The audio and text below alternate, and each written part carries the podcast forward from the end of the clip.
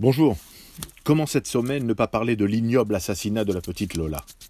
Un crime monstrueux d'un enfant de 12 ans, en plein jour dans une rue du 19e arrondissement de Paris.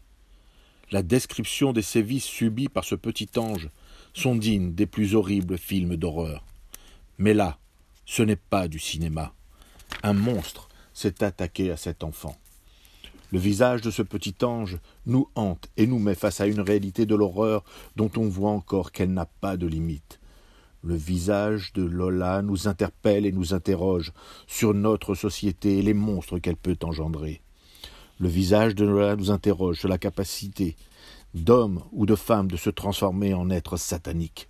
Oui, depuis quelques années, nos actualités nous annoncent des enlèvements, des tortures et des, crimes qui montrent que la monstruosité n'a pas de limite.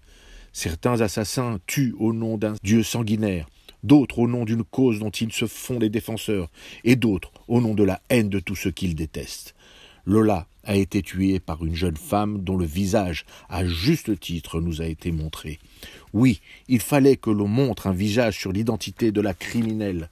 Il le fallait afin de nous montrer que l'horreur a non seulement un prénom et un nom, mais aussi un visage. Cette jeune femme, qui, comme beaucoup de jeunes, s'exposait sur les réseaux sociaux, ne présentait aucun signe particulier de dérangement mental. Un visage presque commun qui cachait un être monstrueux, capable du pire.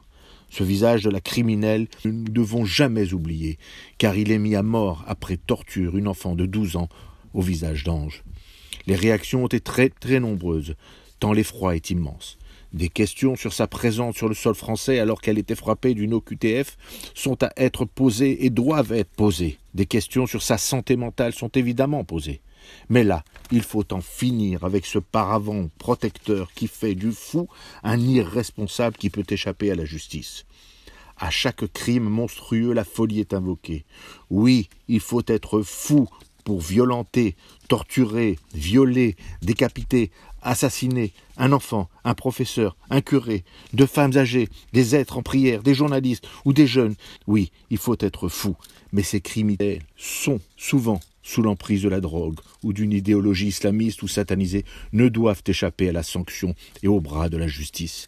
Il est impensable de penser qu'ils puissent un jour recouvrer la liberté et croiser le chemin des familles des victimes qui, elles, n'oublieront jamais et dont le cœur saignera toujours.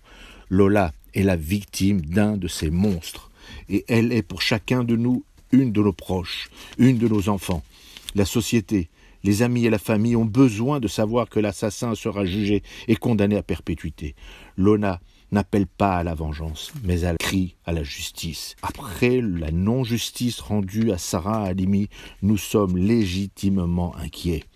Puisse Lola et sa famille sentir que la justice est debout et que notre pays sait punir ceux qui ne méritent pas d'appartenir à l'humanité et ne méritent pas d'être sur notre territoire.